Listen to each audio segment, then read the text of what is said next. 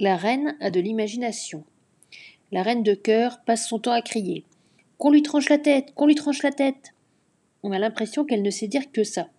Elle le dit, par exemple, à l'encontre de ses jardiniers, les pics, qui se sont trompés de rosier et qui essayent de masquer grossièrement leur erreur. Alice fait son possible pour les sauver. Croire sans voir. À chaque fois que l'on voit la reine, elle finit par sortir cette phrase qui est sans doute sa phrase favorite. Pendant le déroulement du jeu de croquet, elle est exaspérée par le comportement de tous les participants qui vont et viennent dans n'importe quel sens. Elle en condamne un bon nombre à avoir la tête tranchée. Très justement, Alice se dit qu'à ce rythme-là, il est fort étonnant qu'il reste encore des sujets à la cour. Quasiment au même moment, le roi veut que le chat du Cheshire disparaisse.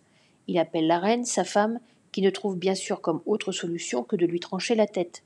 C'est à cette occasion que l'on apprend que la duchesse, la maîtresse du chat, est elle-même en prison, condamnée à avoir la tête tranchée.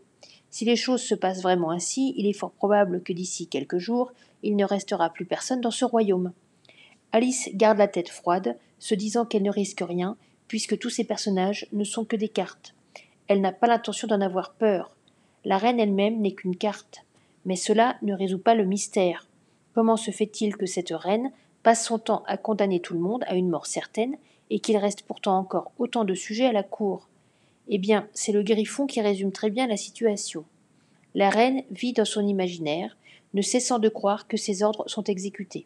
Chacun sait qu'aucune tête n'est jamais tranchée, mais la reine semble encore le croire.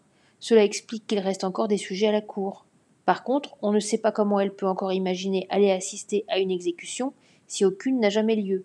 Il est difficile de comprendre ce qui se passe dans la tête de cette reine. Elle doit avoir un pouvoir d'imagination sans limite qui frôle la folie. C'est étonnant quand même au pays, de la, au pays des merveilles.